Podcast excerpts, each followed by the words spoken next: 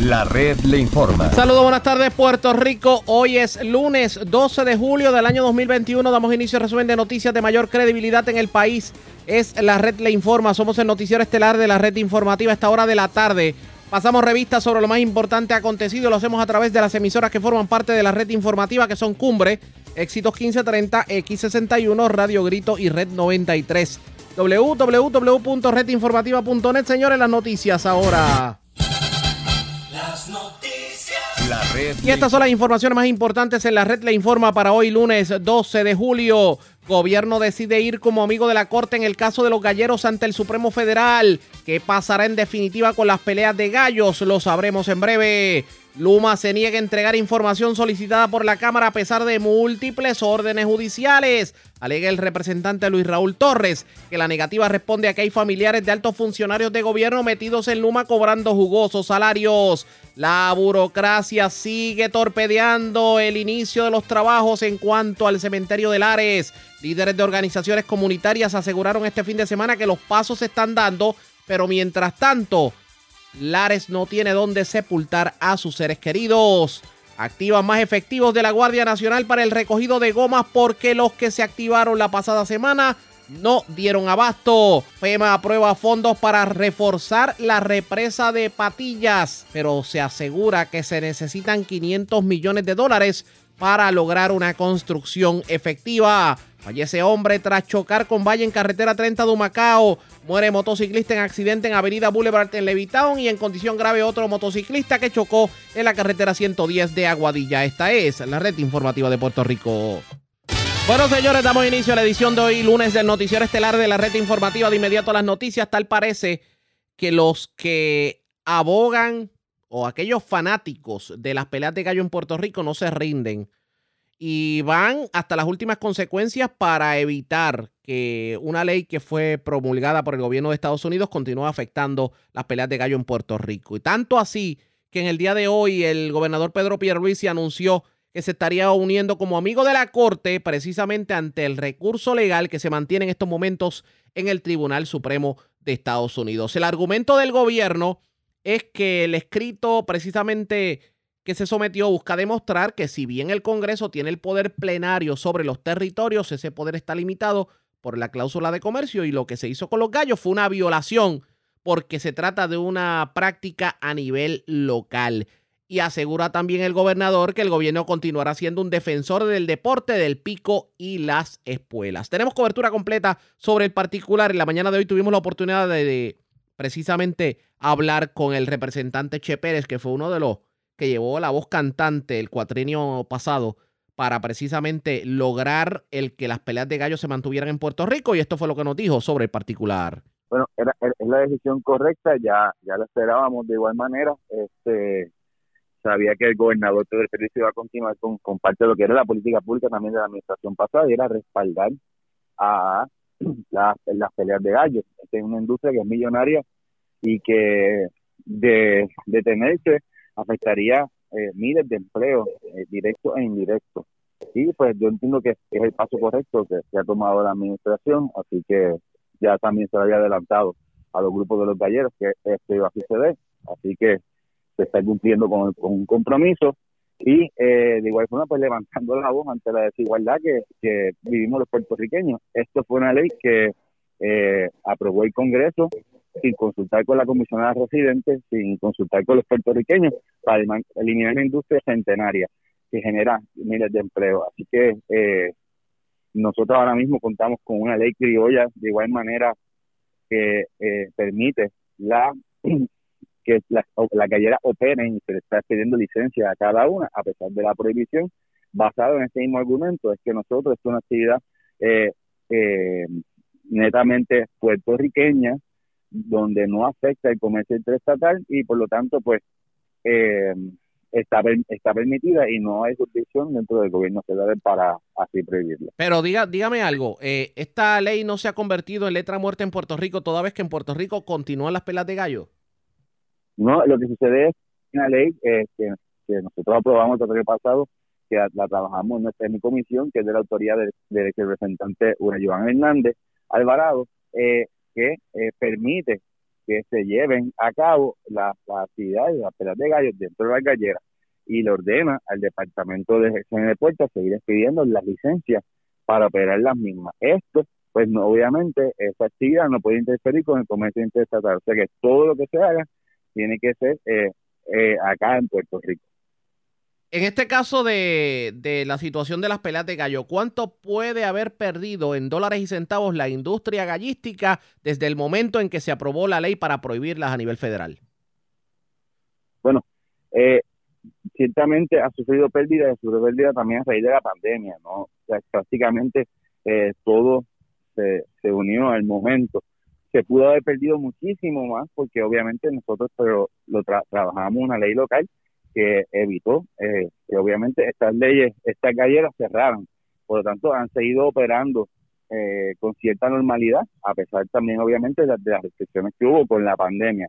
Pero sí, eh, hubo muchos galleros que se mudaron a otras jurisdicciones, hubo grupos de galleros de otros, de otros países que dejaron de venir a, a Puerto Rico y eso pues ciertamente afecta económicamente esta industria pero lo importante es que nosotros en el tiempo oportuno tomamos las medidas necesarias para evitar que esto pues eh, escalara a mayores y que como has visto pues tanto eh, de parte de la legislatura curiosamente eh, eh los legisladores del PNP eso hemos sido lo que hemos sido vocales defendiendo esta industria y de parte del gobierno estatal ahora con nuestro gobernador Pedro Pierluisi que están tomando las acciones para seguir defendiendo y levantando la voz en contra de este atropello.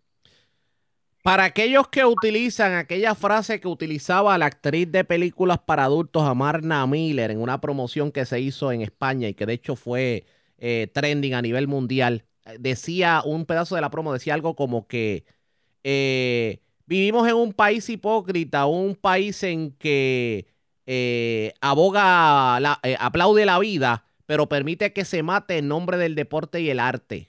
¿Qué usted le diría a aquellas personas que, eh, pues de alguna manera, ven las peleas de gallo como un maltrato a los animales? Bueno, eh, yo, respeto la opinión de cada cual. Yo, yo tengo la mía. Yo no vengo de familia de galleros. Yo no soy gallero.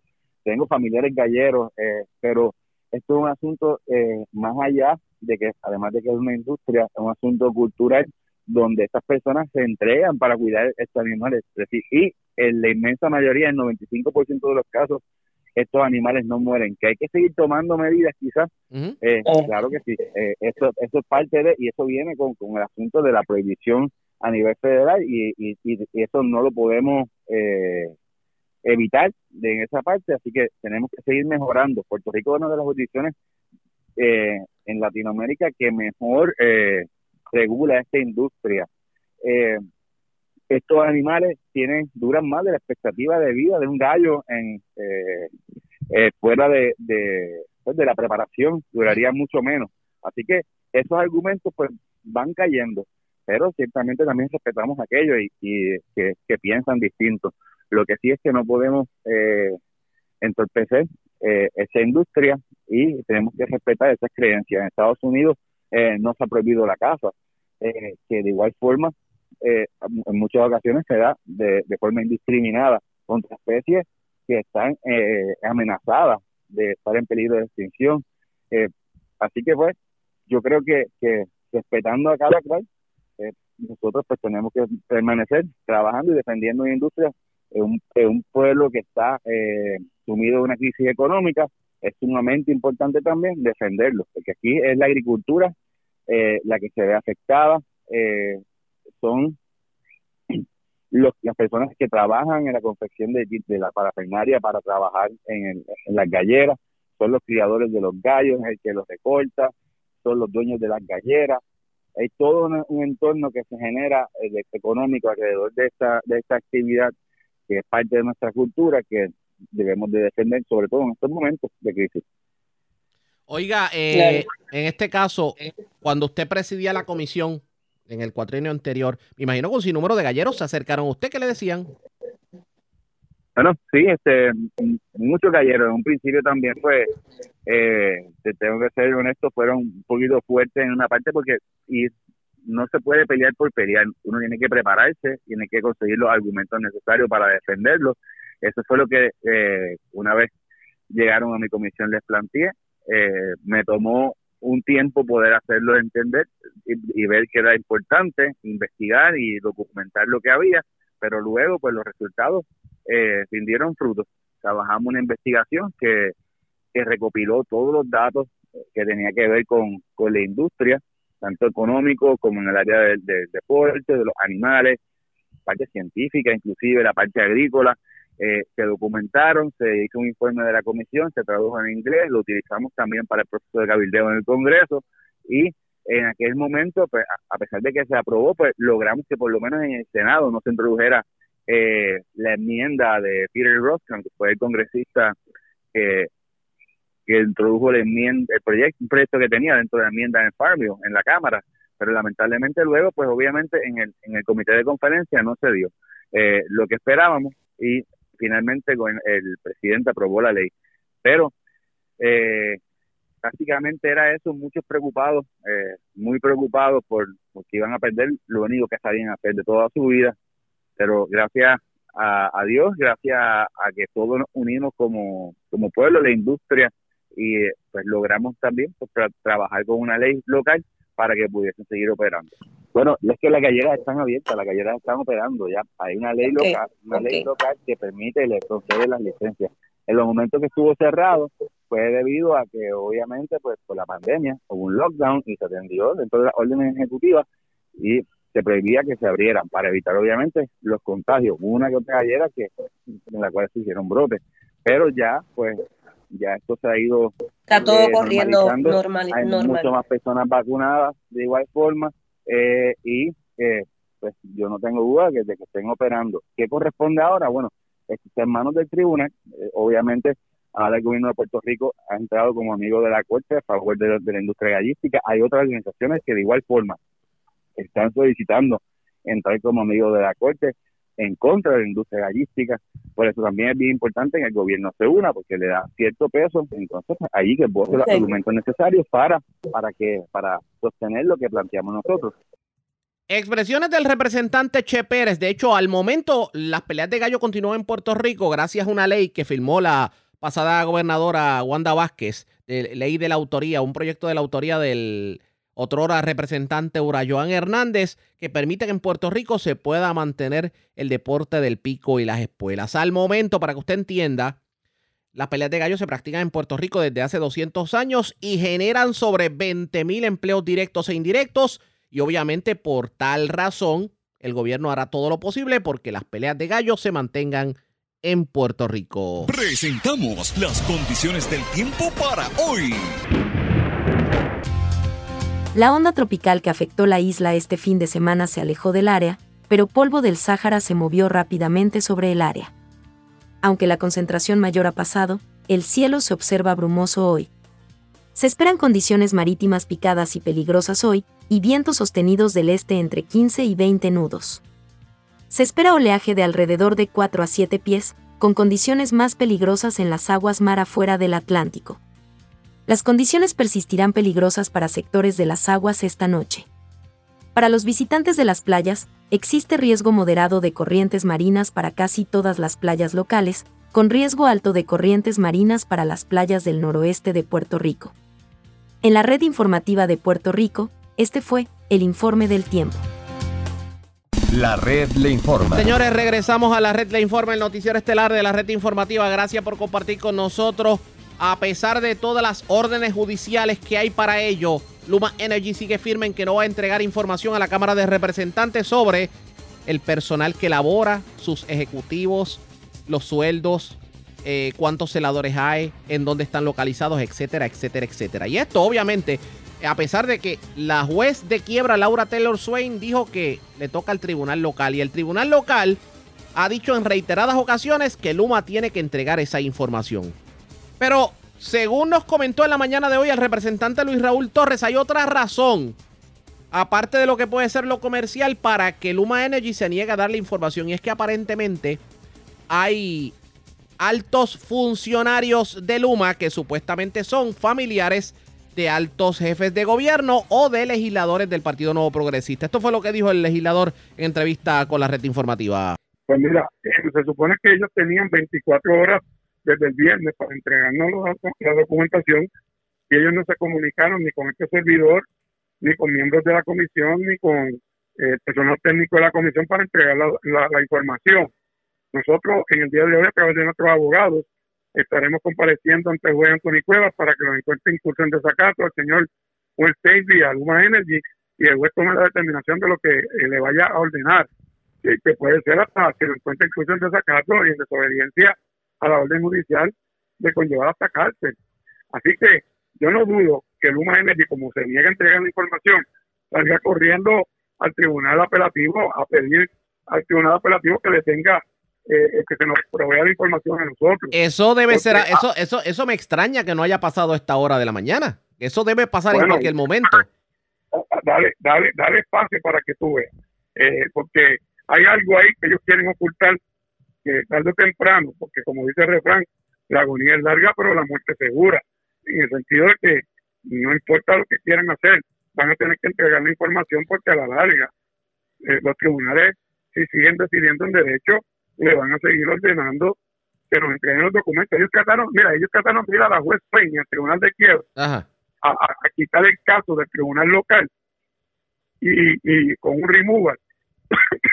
y nosotros le pedimos al tribunal federal, le explicamos que no había jurisdicción, que nosotros teníamos jurisdicción por la constitución de Puerto Rico, la constitución de Estados Unidos, a solicitar esta información, hacer esta investigación. Y la jueza es lo que le dijo a ellos, mire, ustedes están trayendo esto en forma forzada. Aquí no hay ninguna evidencia de que esto detenga el sistema de quiebra, ni, ni, detenga el pago a los bonistas, ni detenga, ni afecte los activos de la Autoridad de Energía Eléctrica. Aquí no hay jurisdicción, esto le corresponde al Tribunal de Puerto Rico y devolvió el caso al Tribunal Local.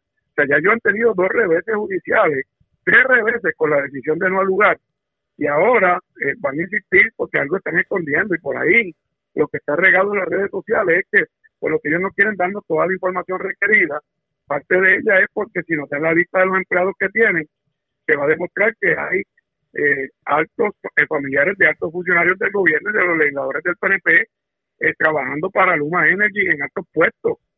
Y, y además de eso, también Western quiere esconder la información financiera de la compañía ARCO. ¿Por qué quiere esconder eso? Yo le hago un llamado al gobernador Pedro Pierluisi y a la Secretaría de la Gobernación, que ahora preside el Comité Timón, que se supone que, supervisa la ejecución de este contrato. vamos con calma, vamos con calma, porque me acaba de traer algo interesante. ¿Quién me dijo que preside el Comité Timón? La Secretaría de la Gobernación. Precisamente la persona que se ha estado rumorando en redes sociales que su cuñada, digo, su cuñado y su hermana son altos ejecutivos en Luma. Eso, eso dicen en las redes sociales. Y eso, no, es, el, eso no es el cabro velando las lechugas. Bueno, eso es algo que yo le, yo, le sugiero a la prensa que se lo pregunten directamente a la Secretaría de la Gobernación si eso es cierto o no es cierto.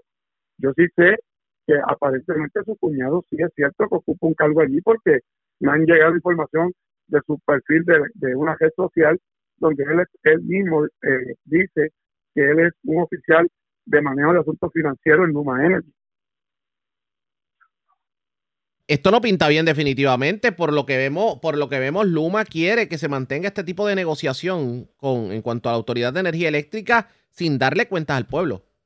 Bueno, y lo más terrible es que ¿por qué niegan darnos la información de cuántos son los celadores que tienen, quiénes son esos celadores, dónde están ubicados, cómo está, cuál es el plan que tienen para ir atendiendo los apagones están habiendo, las emergencias eh, que son inmediatas eh, y cuál es el plan que tienen de largo plazo. Él dice, él dice que es una agenda suya, eh, Wayne Stensby, que es una agenda suya para desarticular a Luma, para que Luma ponga pies en polvorosa.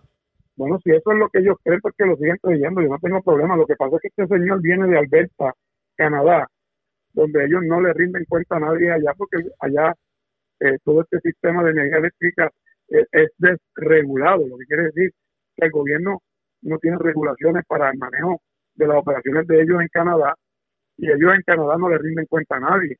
Aquí el sistema de transmisión y distribución está altamente regulado con un negociado de energía que tiene que supervisar, eh, una autoridad de energía pública privada que tiene que, supervisar, donde hay una oficina del Contralor que tiene que velar por los fondos públicos, una oficina del inspector general que también tiene que velar por el uso del dinero del pueblo de Puerto Rico y donde hay una asamblea legislativa que constitucionalmente la Cámara de Representantes, tanto en la Constitución de los Estados Unidos como de Puerto Rico, tiene amplios poderes investigativos para investigar cualquier asunto, más cuando hay fondos públicos envueltos. Y Luma no pone un centavo aquí, Luma no es una empresa privada que opera con su dinero. Luma es una empresa que está operando en su totalidad con pagos de la tarifa de energía eléctrica que paga el pueblo de Puerto Rico, fondos públicos y las reparaciones y mejoras que van a hacer, lo van a hacer con 10.700 millones de fondos federales que son fondos públicos. Por eso nosotros tenemos jurisdicción para supervisar en su totalidad la ejecución de Luma Energy. Estas fueron las expresiones del representante Luis Raúl Torres. Ahora hay que esperar qué va a ocurrir en el transcurso de la tarde, porque Luma Energy tenía 24 horas para entregar la información, pero no la entregó. Y de hecho, ya a esta hora de la tarde se radicó un recurso por parte de la Cámara de Representantes para que se declare incurso en desacato a Luma por no entregar la información. ¿Qué, qué oculta Luma que no quiere entregar la información?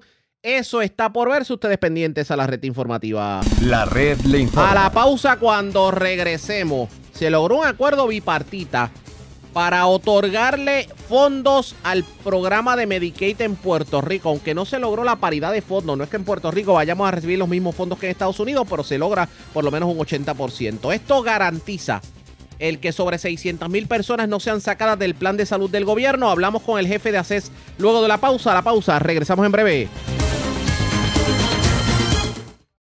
La red le informa. Señores, regresamos a la red le informa. Somos el noticiero estelar de la red informativa. Gracias por compartir con nosotros. Este fin de semana se anunció que se logró un acuerdo bipartita allá en el Congreso de Estados Unidos para asignar fondos para el programa de Medicaid para Puerto Rico y los demás territorios, tal como se había adelantado por parte de la comisionada residente Jennifer González la pasada semana. De hecho, el proyecto de ley eh, se va a estar radicando esta semana y va a extender el aumento de fondos durante cinco años para Puerto Rico en diferentes niveles.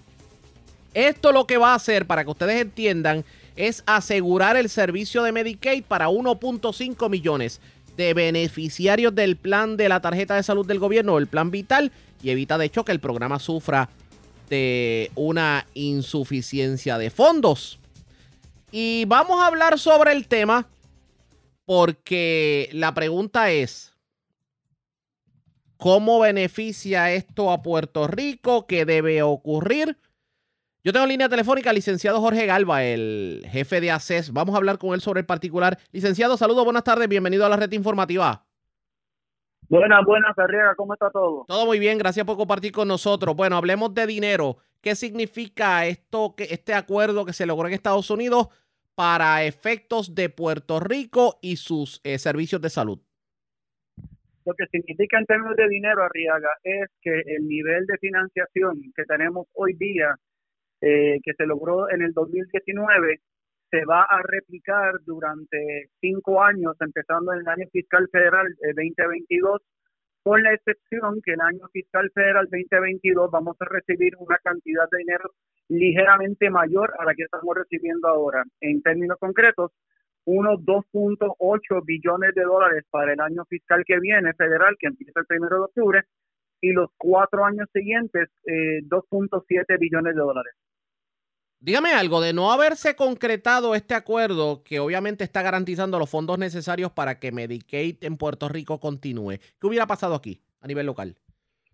Hubiésemos sufrido lo que hemos estado hablando en la prensa ya hace un ratito, que se llama el abismo, el abismo fiscal, eh, bajo la ley de Seguro Social de Estados Unidos, la sección 1108G, Puerto Rico tiene un tope de financiación de Medicaid, que es lo que da el gobierno federal, y eso es ley todavía. Eh, por lo tanto, tenemos que tener esto presente. De no haberse llegado a este acuerdo, a partir del primero de octubre hubiésemos pasado de 2.7 billones de dólares de financiación federal, hubiéramos pasado a 400 millones. Fíjese usted la, la brecha inmensa que hay entre una estaríamos, y la otra. Que estaríamos hablando que no habría dinero para el plan de salud del gobierno.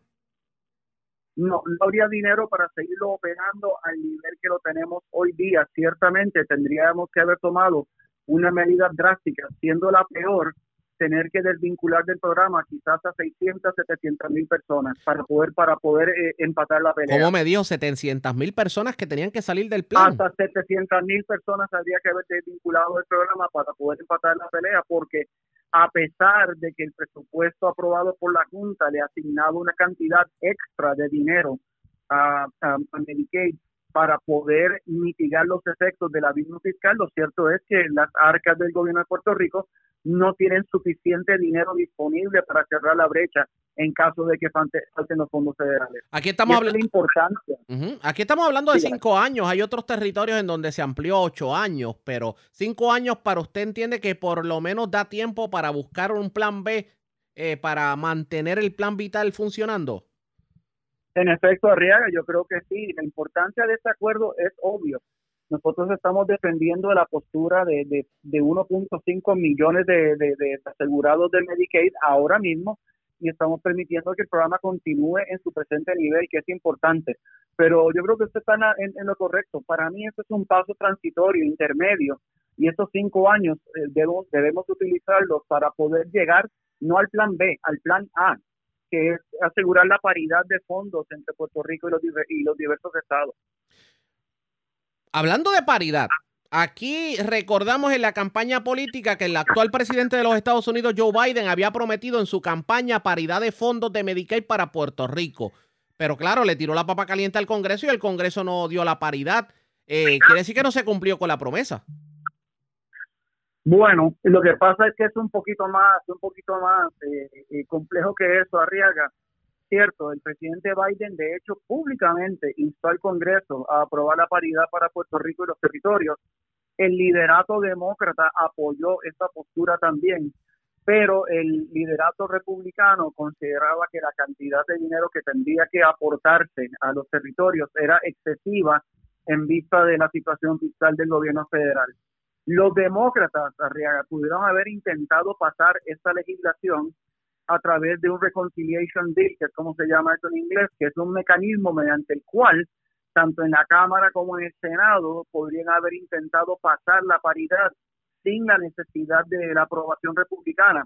Pero ¿cuál es el problema con eso? Eh, la naturaleza totalmente frágil eh, a la luz de que la mayoría eh, demócrata en el, en el Senado es mínima. Así que un arreglo bipartita, a pesar de que no llega a la paridad y nos deja en una situación que está lejos de la paridad, tiene la ventaja increíble de, tener el apoyo de ambos partidos, lo cual le da permanencia y solidez a ese acuerdo. Así que desde la perspectiva macro de lo que se logró, no se logró la paridad, pero sí logramos un acuerdo que va a pasar por legislación regular y con el apoyo de ambos partidos, y eso es importantísimo. ¿Cómo se encuentra actualmente el plan de salud del gobierno? ¿Cómo está la situación de los pagos a los eh, suplidores de servicio, a las instituciones hospitalarias, eh, las aseguradoras, cómo han estado trabajando todo? ¿Cuál es su análisis para que la gente entienda de cómo está el plan al momento? Perfecto, esta es una gran pregunta. En estos momentos, gracias a Dios, la regularidad de los pagos de ACES ha sido, ha sido tipo, tipo reloj suizo. Este pago prima ha estado saliendo con muy pocas excepciones antes del día 15 de cada mes y a las aseguradoras se les, se les está pagando puntualmente. Igualmente, ACES los mecanismos necesarios para que todos los aumentos que se otorgó a los, a los proveedores bajo la legislación de 2019 asegurarnos de que esos aumentos están pasando ese dinero, se está pasando de la aseguradora, se está pasando los proveedores, tenemos mecanismos, ha habido sus tropiezos como en todo, pero generalmente hablando, ese dinero está llegando donde ACES quería que llegara, que eran los proveedores. Y un logro inmenso fue el haber aumentado el nivel de pobreza de Puerto Rico a 85% del nivel de pobreza federal, lo cual permitió el ingreso al plan de casi 200 mil personas adicionales. En eso, en eso definitivamente es un, es un logro, pero eh, ¿realmente las aseguradoras están pagando a tiempo a los proveedores de salud? Bueno, ahí como en todo, en la viña del señor Arriaga hay de todo. generalmente hablando, nosotros gracias a Dios a partir de octubre del año pasado iniciamos un programa a nivel de ACES que se llama COMP, Comprehensive Oversight Management Program, y eso nos permite a nosotros medir pago puntual, eh, medir cómo es que se está pagando y con la prontitud que se está pagando. Generalmente hablando, las aseguradoras están pagando a tiempo. Ahora tenemos ciertos tropiezos que son recurrentes en el tiempo y básicamente hay unas retenciones de quality, etcétera, que siempre presentan problemas. Estamos trabajando con eso intensamente para lograr que, todos los proveedores reciban su dinero eh, con la velocidad y con la prontitud que deben.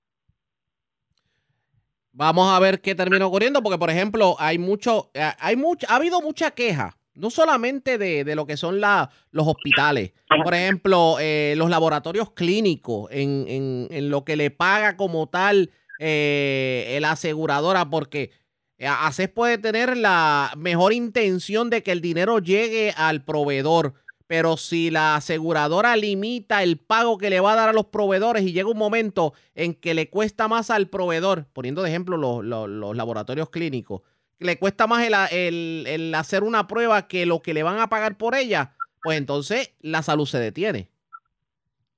Ciertamente, Arriaga, y esto es un asunto que la Asociación de Laboratorios ha elevado ante nosotros. ACES lo trató de arriba a abajo con una investigación en profundidad y encontramos que hay algunos puntos donde tenemos que intervenir con un poquito más de fortaleza para que se pueda para que se pueda pagar a los laboratorios adecuadamente. El último issue que estamos investigando y que lo tenemos bastante bien dimensionado es lo de, lo de pago de pruebas de COVID. Ya hicimos una revisión completa de todas las cartas normativas que emitió hacer y el asunto está plenamente regulado. Si hay alguna aseguradora que no esté pagando de acuerdo con las cartas normativas, pues ese asunto que los laboratorios nos pongan en condición de poder tomar acción, ya sea investigativa o una acción de querella. Pero eso ya lo tenemos bastante bien, bastante bien determinado. Vamos a ver qué terminó ocurriendo en este sentido. Para que la gente entienda un poco, cuando usted me habla de 600 o 700 mil personas que iban a perder sus beneficios en caso de que no llegara el dinero, eso significa que como parte de, la, de lo ocurrido por la pandemia, muchas personas que se quedaron sin trabajo terminaron solicitando el plan del gobierno? Eso es correcto, eso es correcto. Una cantidad significativa de gente que se quedó sin trabajo durante la pandemia recurrió al seguro que provee Medicaid y se integraron al plan vital. Eso es correcto. Si usted fuera Por lo tanto, esas personas se suman a las personas que entraron nuevas al programa bajo el nuevo nivel de pobreza. Eh, el impacto de no tener una reautorización de fondos sobre esa población hubiese sido devastadora. Oiga, dígame algo, si usted fuera, por ejemplo, a analizar lo que es el plan vital de hoy versus lo que teníamos, digamos, hace dos años atrás, ¿cuál es su análisis? Mi análisis es que el plan vital de hoy, comparado con el de dos años atrás, está mejor, está más fortalecido, tiene más recursos en diversos, en diversos renglones, tenemos mayor visibilidad de lo que está pasando en términos de la circulación del dinero y el comportamiento de nuestros contratistas, porque no hay que olvidarlo, las aseguradoras son contratistas de ACES, tienen un contrato con ACES que es un contrato bastante estricto en cuanto al cumplimiento y gracias a Dios, por el medio del COM, que ya le expliqué, y de otras metodologías que tenemos como haber fortalecido nuestra área de cumplimiento, estamos en una posición mucho más fuerte que hace dos años para que las cosas se cumplan.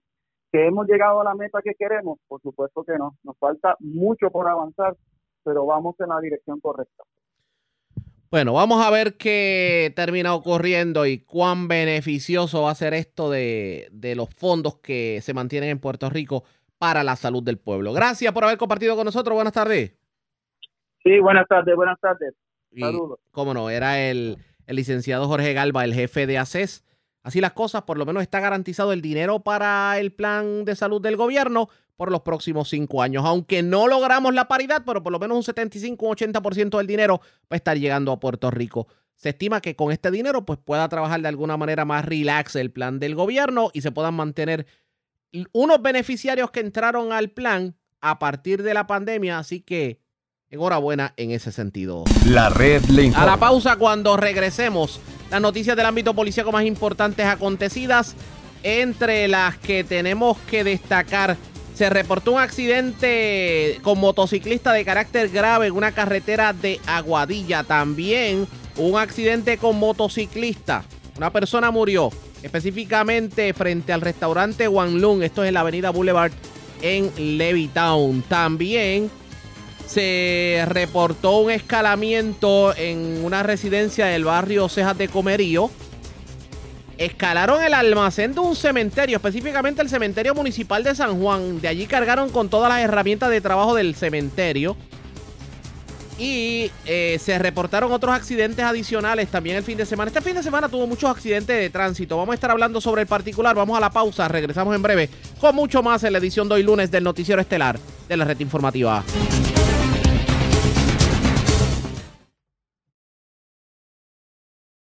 La red le informa. Señores, regresamos a la red le informa. Somos el noticiero estelar de la red informativa edición de hoy lunes. Gracias por compartir con nosotros. Vamos a noticias del ámbito policíaco. Comenzamos en la zona metropolitana porque una persona murió en un accidente de tránsito ocurrido anoche en la avenida Boulevard frente a los chinos en Levitown. También eh, una residencia en Levitown fue tiroteada. Afortunadamente nadie resultó herido en medio del incidente. Mayra, ya la oficial de prensa de la policía en Bayamón con detalles. Saludos, buenas tardes.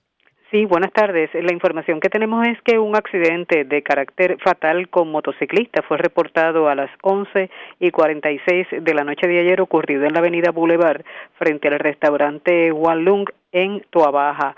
De acuerdo a la información preliminar, se alegó que el conductor de un vehículo Kia Sportage color blanca identificado como Alban Silva, transitaba por esta avenida Boulevard en dirección de este-oeste cuando fue impactado por la parte posterior derecha por el conductor de una motora KTM color blanca, identificado como Yariel Zapata Bonilla, de 32 años, el cual transitaba por la misma dirección. Zapata Bonilla resultó con heridas de carácter grave que le ocasionaron la muerte en el lugar. Eh, la agente Samaris Rosario, adscrita a Tránsito Bayamón, se hizo cargo de la investigación junto al fiscal Carlos Romo. Y una agresión grave fue reportada a las 11.55 de la noche de ayer, ocurrida eh, hacia una residencia que ubica en la urbanización Levitao en Tuabaja. De acuerdo a la investigación, alegó el perjudicado que un individuo el cual viajaba en una motora le realizó múltiples detonaciones hacia su residencia, ocasionándole daños a la estructura y al vehículo Nissan Kicks eh, color blanco, el cual se encontraba en la residencia. Agentes adscritos al precinto de Levitown investigaron junto a la agente Nieves de la División de Homicidios del Cuerpo de Investigaciones Criminales de Bayamón este incidente. Gracias por la información. Buenas tardes. Buenas tardes. Gracias, era Mayra Ayala, oficial de prensa de la policía en Bayamón. De la zona metropolitana vamos al noroeste porque eh, en condición grave se encuentra otro motociclista que se vio involucrado en un accidente de tránsito en la carretera 110 en Aguadilla. También en Aguadilla, en la plaza pública, arrestaron varias personas, ocuparon armas, dinero, vehículos en medio de una intervención. Y es Diana Hilerio, oficial de prensa de la policía en el noroeste, quien nos trae detalles en vivo. Saludos, buenas tardes. Sí, buenas tardes, Arriaga, esa gente linda que sintoniza. Eh, eso es así como mencionaste. La División de Tránsito de Aguadilla investigó este accidente de carácter grave con motociclista. Ocurrió a las 1 y 40 de la tarde de ayer en la carretera 110, kilómetro 31.2, jurisdicción de ese municipio. Los hechos ocurren mientras Andrés Ruiz Valentín, de 68 años de edad, residente de Mayagüez, conducía su motora Harley Davidson color azul por la citada vía de rodaje en dirección de este a oeste, donde al llegar al citado kilómetro, este el control de la misma, cayó hacia el área verde, resultando con heridas de gravedad.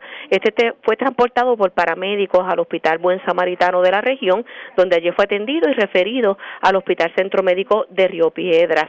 Hasta allí llegó el agente Daniel Rodríguez, supervisado por el sargento Los Ángel Acevedo y el teniente Rolando Pérez, dirigidos a su vez por el teniente Juan González Rivera, director de ese negociado en unión a la fiscal Geisa González. Estos se hicieron cargo de la correspondiente investigación. Y como parte del plan de seguridad integrado del área policíaca de Aguadilla, dirigida por el teniente coronel Rolando Trinidad Hernández, en horas de la noche del sábado, en los predios de la Plaza Plácido Acevedo de Aguadilla, personal de la unidad motorizada lograron la ocupación de un vehículo de motor en cuyo interior se, observó una caja con municiones y el arresto de dos sujetos a quienes se le ocupó un arma cargada con 15 municiones y la serie mutilada. Los arrestados fueron identificados como Raymond Medina Sanabria, de 25 años de edad, Mark Junior García Acevedo, de 19, ambos residentes de Aguadilla. El arma ocupada fue descrita una pistola color negra marca Glock 9 milímetros cargada con 15 balas en su abastecedor y el vehículo es una marca Mazda Protege fotografiado y sellado en el lugar por la unidad de servicios técnicos del Cuerpo de Investigaciones Criminales. Los agentes Raúl Abreu y Juan Lasalle, supervisado por el teniente Melvin Cruz, adscrito a la unidad unidad motorizada del área de Aguadilla consultaron estos hechos con la fiscal Geisa González, quien instruyó dejar a los detenidos bajo la, custodia de las autoridades, citando la prueba para la erradicación de los cargos. Estas son las novedades más sobresalientes en nuestra área policíaca de Aguadilla, como siempre su oficial de prensa, la gente Diana Hilerio. Gracias por la información, buenas tardes. Buenas tardes. Gracias, era Diana Hilerio, oficial de prensa de la policía en Aguadilla, de la zona noroeste, vamos a la zona este de Puerto Rico porque una persona murió en un accidente de tránsito ocurrido en la 30 en dirección de Humacao a Las Piedras. La información la tiene Francisco Colón, oficial de prensa de la policía en Humacao. Saludos, buenas tardes. Eh, buenas tardes, Ariaga, y buenas tardes a todos los que escuchan. ¿Qué información tenemos? Mira, tenemos que un accidente de auto con objeto fijo de carácter fatal se reportó a través del sistema de emergencias 911 a eso de las 7 y 18 de la mañana de ayer. Esto en la carretera PR30 kilómetro 26 en dirección de Humacao hacia Las Piedras, antes de la salida hacia el Hospital Ryder en jurisdicción de Humacao. Según se informó, el conductor Raymond Alessi Hernández, de 52 años y residente del pueblo de Humacao, transitaba en el vehículo Ford Focus color gris del año 2008 en dirección de Humacao hacia Las Piedras y al llegar al kilómetro 26 de la referida vía, este conducía a una velocidad la cual no le permitió mantener el control y dominio del volante, impactando la isleta central de hormigón, luego impactó la valla de seguridad de metal del lado lateral derecho del área del paseo, volcándose en la vía de rodaje. Hernández fue atendido por paramédicos en el lugar y transportado en ambulancia aérea al centro médico de Río Piedra, donde la doctora del Soto certificó su muerte el agente Santiago Águila de la División de Patrullas de Carretera de Macao, en unión a la fiscal Maite Flores, realizaron la investigación. Gracias por la información. Buenas tardes. Buenas tardes. Gracias, era Francisco Colón, oficial de prensa de la policía en Humacao, de la zona este. Vamos a la zona metropolitana nuevamente, porque ha llamado mucho la atención lo ocurrido este fin de semana cuando aparentemente unas personas que conducían un vehículo llamado Canam, son como los Polaris, este vehículo 4x4, eh, pues simplemente eh, escenificó un incidente en donde dos agentes de la policía resultaron lesionados. Tenemos más información con Vivian Polanco, oficial de prensa de la policía, sobre lo ocurrido este fin de semana. Saludos, buenas tardes. Buenas tardes, saludos. ¿Qué información tenemos? Eh, una agresión contra miembros de la Policía Municipal de San Juan fue reportada a eso de las 2 y 27 de la madrugada del domingo en la calle Canal, intersección con la calle Robles en Santurce. Eh, surge de la investigación preliminar que mientras policías municipales de San Juan eh, se disponían a intervenir con un vehículo CAM, color blanco y negro, este eh, los atropelló y se fue a la huida. Ambos policías resultaron, eh, dos policías resultaron atendidos en el lugar por paramédicos y después transportados al Centro Médico de Río Piedras para recibir tratamiento en condición estable. Agentes adscritos a la División de Agresiones del CIC de San Juan tienen a cargo la investigación de este caso. Gracias por la información. Buenas tardes. Buenas tardes. Vivian Polanco, oficial de prensa de la Policía en el cuartel general. Vamos a otras notas. Hoy la comisionada residente Jennifer González junto al alcalde de Bayamón, Ramón Luis Rivera, llevaron a cabo una, una conferencia de prensa en el Coliseo Rubén Rodríguez de Bayamón. En esta conferencia de prensa se habló sobre unos fondos que llegarán para Puerto Rico específicamente eh, y eh, estamos hablando de fondos federales. También se incentivaron 1.200 empleados municipales. ¿Qué ocurrió en esta conferencia de prensa? Vamos a escuchar parte de ella. La pandemia de repartir junto a muchas de sus brigadas eh, alimentos, agua, estuvieron en la calle. Eh, no en una ocasión, sino en varias ocasiones, repartiendo ¿verdad? comestibles. Eh, obviamente vengo para ver dónde están muchos de estos proyectos. Nosotros conseguimos más de 90 billones de dólares en fondos federales para Puerto Rico en distintas partidas, pero ver que ya esos proyectos, algunos de FEMA, ya por fin se aprobaron en Bayamón, que empieza la fase de subasta, que empezará la fase de construcción en municipios en la isla, pues para eso es que uno trabaja. Eh, y no queremos que ninguno de estos fondos se devuelvan. Por eso el alcalde me va a dar una vueltita por el casco urbano, precisamente para ver algunos de estos proyectos. Y esto, el, mejor ejemplo de los fondos ARPA, eh, que se han utilizado para distintas cosas relacionadas a la pandemia, pero hoy premiando a esos empleados que estuvieron en la calle presencialmente. Y yo creo que ya Puerto Rico tiene que volver a trabajar, Puerto Rico tiene que volver eh, a, su normalidad, pues no podemos quedarnos rezagados en lo que es el desarrollo económico y ciertamente hay, es la primera vez que Puerto Rico tiene miles de problemas, pero tenemos miles de millones de fondos federales para utilizarlos y hay que hacerlo de manera correcta. Específicamente sobre esta ley, la ley ARPA, ¿quedan fondos disponibles eh, para igual incentivos como este o para qué otros proyectos? Sí, sí todo, lo todo lo relacionado con la pandemia, siempre y cuando obviamente esto se regula a través del, Tesoro Federal, pero cada eh, suscribiente, en este caso los municipios, las agencias de gobierno, tienen que someter ¿verdad? la documentación, hacer los trámites y salvaguardar ¿verdad? en qué se van a utilizar. No es como que dame los chavos y ya. Tiene que eh, presentar un plan de trabajo para esto.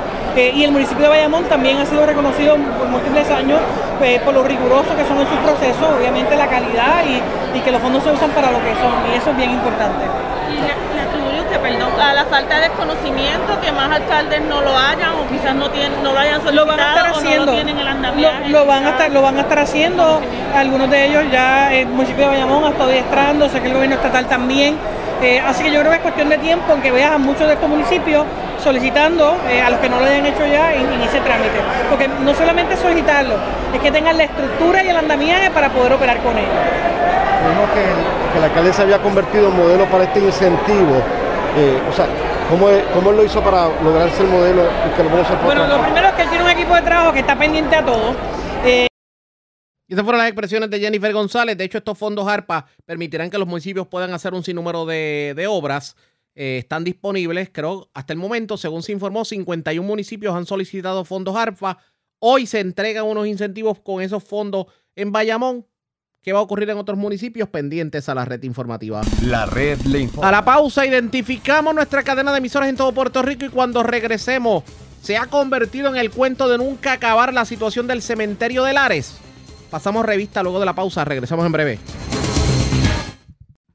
La red le informa. Señores, iniciamos nuestra segunda hora de programación. El resumen de noticias de mayor credibilidad en el país es la red le informa. Somos el noticiero estelar de la red informativa edición de hoy lunes 12 de julio. Vamos a continuar pasando revista sobre lo más importante acontecido como siempre a través de las emisoras que forman parte de la red que son Cumbre, Éxitos 1530, X61, Radio Grito y Red 93, www.redinformativa.net. Señores, las noticias ahora. Las noticias. La red y estas son las informaciones más importantes en la red le informa para hoy lunes 12 de julio. Gobierno decide ir como amigo de la Corte en el caso de los galleros ante el Supremo Federal. ¿Qué pasará en definitiva con las peleas de gallos? Lo sabremos en breve. Luma se niega a entregar información solicitada por la Cámara a pesar de múltiples órdenes judiciales. Alega el representante Luis Raúl Torres que la negativa responde a que hay familiares de altos funcionarios de gobierno metidos en Luma cobrando jugosos salarios. La burocracia sigue torpedeando el inicio de los trabajos en cuanto al cementerio de Lares. Líderes de organizaciones comunitarias aseguraron este fin de semana que los pasos se están dando, pero mientras tanto Lares no tiene dónde sepultar a sus seres queridos. Activan más efectivos de la Guardia Nacional para el recogido de gomas porque los que se activaron la pasada semana no dieron abasto. FEMA aprueba fondos para reforzar la represa de Patillas, pero se asegura que se necesitan 500 millones de dólares para lograr una construcción efectiva. Fallece hombre tras chocar con valle en carretera 30 de Humacao. Muere motociclista en accidente en Avenida Boulevard en Levitown y en condición grave otro motociclista que chocó en la carretera 110 de Aguadilla. Esta es la red informativa de Puerto Rico. Señores, vamos a la segunda hora de programación. En el noticiero estelar de la red informativa de inmediato a las noticias se ha convertido en el cuento de nunca acabar la situación con el cementerio de Lares. Para aquellos que desconocen de qué estamos hablando, el cementerio de Lares está cerrado desde el paso del huracán María por Puerto Rico porque parte del cementerio colapsó. Y hubo un problema de, salud ambiental, hubo eh, críticas, hubo de todo. De hecho, hay personas que no han podido ver sus seres queridos desde hace cuatro años. Y la pregunta es, ¿cuándo se le pondrá el cascabel al gato? Aquí se ha prometido de todo, se declaró estado de emergencia, pero ¿cómo van los procesos hasta el momento? Pues este fin de semana la organización que ha abogado precisamente porque se resuelva de una vez y por todas la situación de el cementerio de Lares, pues dio un resumen sobre lo que se ha hecho y se ha dejado de hacer y parecería que la burocracia siempre afecta en este tipo de procesos. Eso es agua pasada que no mueve molino lo que tenemos que pensar es en el presente, en lo que, ¿verdad? Lo, que queremos resolver en la situación. Y para eso, pues, voy a dejar a mis compañeros aquí presentes para que ellos les expliquen lo que hemos estado haciendo como movimiento. Eh, siguiendo la línea de los compañeros, eh, el caso de, del área en particular, de sus terrenos, de su topografía, de su geología, es un poquito complicada. Sabemos que eh, la situación en el cementerio no viene de ahora. Tengo la tumba de mi abuela y eh, la parte vieja que se le llama del cementerio. Y ya para la década del 70 hubo intentos como de deslizarse parte del terreno y después de eso volvió a haber otro deslizamiento más. Y fue una lástima que durante todo ese tiempo a nadie se le hubiera ocurrido recoger adecuadamente las aguas subterráneas que hay en el lugar. Eh, lo que crea allí el problema es precisamente la gran afluencia de agua subterránea, eh, lo que le llaman venas de agua, que es natural en todo Lares. Eh, todo lo que es la zona esta montañosa, nosotros tenemos una pluviometría elevadísima y es natural que en todos los lugares pues hay un manantial, hay una quebrada. Eso es una bendición si lo vemos desde el punto de vista ambiental. Lógicamente, para este tipo de construcción, pues eso es completamente adverso. Eh, hay una cosa que los ciudadanos deben tener en mente y es lo siguiente. Nosotros estamos ubicados en donde termina la zona del Carso, que es la montaña esta caliza que está toda la parte de la sierra, eh, lo que le llaman la cuesta de los pinchos, toda esa cordillera de montaña. De ahí hacia el norte es una zona que es caliza y de ahí hacia la montaña pues son suelos de origen volcánico. Cuando esos dos terrenos se encuentran, eh, el agua que percola en los terrenos volcánicos, eh, calizos durante la lluvia, trata de aflorar en los suelos que son de origen volcánico y ahí es que entonces el terreno se vuelve gelatinoso y tiende a moverse con bastante frecuencia. Y el que no tenga duda de qué es eso, ¿saben cuántas veces se ha hundido el terreno en la carretera 111 en Moca? ¿Cuántas veces se ha hundido en San Sebastián? Lo que tuvieron que hacer recientemente en Juncal, el problema que tuvimos frente al garaje municipal, el motor pool, que se hundieron hay varias casas, el problema que hay en la carretera de Ángeles y sigue habiéndolo hacia lo que es el área de Ciales, Manatí, porque esa cadena caliza empieza en Aguadilla y termina en Loíza. Así que eso es lo que le llaman la formación San Sebastián. Cualquier proyecto de esta índole que se vaya a construir en esa zona está abocado a que tarde o temprano pueda pasar ese fenómeno de que, de que el terreno se torne inestable. Eh, eso, pues, obviamente mm, lo, lo, hace una zona sensitiva porque habían unos terrenos que se habían considerado, pero cuando hablamos de que están en esa zona, pues no nos podemos arriesgar a, que nos vuelva a pasar lo mismo. Se habló de un terreno en la zona del Espino eh, y ese terreno tenía la situación de que eso es un área de mucha afluencia de agua y había manantiales y quebradas y como todos nosotros sabemos, nosotros eh, de aquí nace el río Culebrina, el río Oaxaca eh, y tenemos el, por de allá Río Prieto, Río Guayo, etcétera, etcétera. Nosotros eh, somos, somos un área de alta precipitación. ¿A qué nos invita eso? Bueno, a que nosotros repensemos la forma en la cual estamos realizando nuestros enterramientos.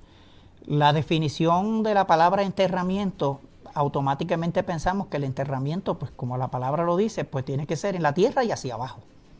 Eso hace más vulnerable la estructura porque todos sabemos que cuando se iba a hacer eso se hacía un huequito a pala o con un, eh, una retroexcavadora, se colocaban dos o tres bloques sin varilla y automáticamente ya eso era un panteón. Le tiraba un pisito y ahí nos vamos. Eso, ante cualquier movimiento de tierra sísmico o cualquier cosa, eso es, como dicen por hoy, es hartura por hoy y hambre para mañana. Eh, eh, esa forma de construir no nos ha traído buenos resultados. Por eso es que debemos pensar en nichos prefabricados como los que se están utilizando ahora mismo frente al cementerio, porque son una especie de gavetas donde eso ya viene con varillaje, viene ya con unas pruebas este, eh, apropiadas estructurales que dicen que esa, esa construcción pues es adecuada, es resiliente a los temblores, que sabemos que estamos amenazados con el temblor de los 100 años, por lo tanto lo que vayamos a construir, que entonces no tengamos, ya no es María, ahora es el terremoto y seguimos y nunca acabamos. Así que vamos a hacer las cosas bien hechas desde un principio. Por eso nuestra recomendación es que no se hagan los enterramientos hacia abajo, sino que sean tipo mausoleos verticales, porque eso es cuestión de ir con una grúa y colocarlos. Eso nos traería la ventaja de que en vez de hacer esos movimientos inmensos de tierra, de cortar barrancas y hacer todo ese terraplén y compactar y todo eso, que podamos usar terrenos que de otra forma no son, eh, no se habrían considerado. Si, si estamos haciendo esto de colocar esos nichos sobre el terreno, quiere decir que entonces no podemos descartar los terrenos de piletas y callejones como opción. Y ahí es que viene la otra parte, porque porque si es para hacia abajo, pues obviamente piletas y callejones no cualifican, porque ni modo no podemos estar haciendo eh, excavaciones allí en aquella piedra tan dura. Pero si lo que vamos a colocar son nichos sobre terrenos, probablemente eso que en estos momentos no es lo mejor, pudiera ser nuestro mejor aliado. Eh, ¿Qué pasa? Nosotros hemos identificado en esa zona, lo que pasa es que no queremos entrar en pues debate de porque sabemos que a todo esto los dueños de los terrenos pueden tener alguna contención con respecto a eso porque sea que los quieren conservar y hay otros que probablemente los quieran vender a un precio razonable. La cosa es que cuando nosotros hablamos de los terrenos eh, aquí en el movimiento, nosotros no estamos pendientes ni quién es el dueño ni quién deja de serlo, porque hay una cosa que se llama poder de expropiación, que el Estado tiene para ir por encima de cualquier situación que sea necesario eh, para proteger el bienestar del pueblo. Y en estos momentos, si el terreno hace falta, no importa quién lo tenga y cuál sea su poder y su jerarquía, si el terreno hace falta, tiene que estar disponible para el pueblo. Y eso, así que no podemos estar con el, ejercicio de relaciones públicas de que si es que si fulano no quiere, de que es que si, que si fulano es familia mía o es de aquello, es del otro, no, no, no, no. Aquí es terreno para un cementerio, sea de quien sea y llámese como se llame. Así que esa es la, parte. Y obviamente hay, hay terrenos que han sido impactados porque se le ha removido su capa superficial, en los cuales no hay eh, yacimientos arqueológicos porque ya la capa se movió porque imagínese que usted haya encontrado el terreno mejor del mundo y, eh, qué sé yo, en el sector Las Minas y de momento encuentre allí un bate indígena. Pues en el proyecto. Pues esos terrenos ya no obviaríamos ese problema. No hay movimiento de agua subterránea porque obviamente como se les removió la capa superficial, no tenemos ese problema. Y así por el estilo, hay varias cosas que se han ido salvando y nosotros no estamos casados con ningún terreno. Lo que queremos es que digan si tiene la cabida y si sirve. Y si no sirve, pues entonces nos movemos al otro. Pero que no empecemos con este juego de que hay un terreno aquí, hay un terreno allá y el otro, porque no acabamos nunca. Eh, a todo esto, pues la zona del, del Carso, muchos van a decir, no, porque es zona del Carso. Y a mí realmente esas cosas me, me molestan, porque el Carso es Carso cuando le conviene a alguien. Porque el Carso no fue Carso cuando se fue a construir la escuela Héctor Hernández Arana ¿A que no le dijeron que ahí no se podía construir porque eso es zona cárcica? La, que está en la 129. Y cuando se fue a construir las facilidades de la cooperativa, de nuestra cooperativa, muy bonita y todo demás, y allí se han construido funerarias y se han construido y plantas de café, pues claro. Sí, nosotros no tenemos problema porque lo que hay es una restricción y nos alegra que haya comercio ahí, no estamos criticando eso. Lo que pasa es que entonces nos meten miedo con que no se puede hacer el cementerio porque eso no es pero se puede fabricar. ¿En qué quedamos? O pato o gallareta, pero no puede ser las dos cosas. Eh, sí, pero, pero la, la, idea es que, que sí, después que se tomen las medidas adecuadas y se hagan los procesos como tienen que hacerse, en todos estos lugares se puede trabajar. Conseguir 12 cuerdas, que aproximadamente es lo que se está calculando, porque la cantidad de fosas eh, porque sabemos que en esta fosa a veces hay más de una persona, pero de lo que estamos hablando es de una cantidad enorme de alrededor posiblemente 12 cuerdas. Y usted conseguir 12 cuerdas parejas eh, en estos terrenos cerca del Espino, en Seguruquillo, eh, porque tiene que ser cerca del pueblo, y, y en, en, el área de Lares Lares o de Buenos Aires, que, que no tengan quebradas, que no tengan manantiales, que no tengan venas de agua.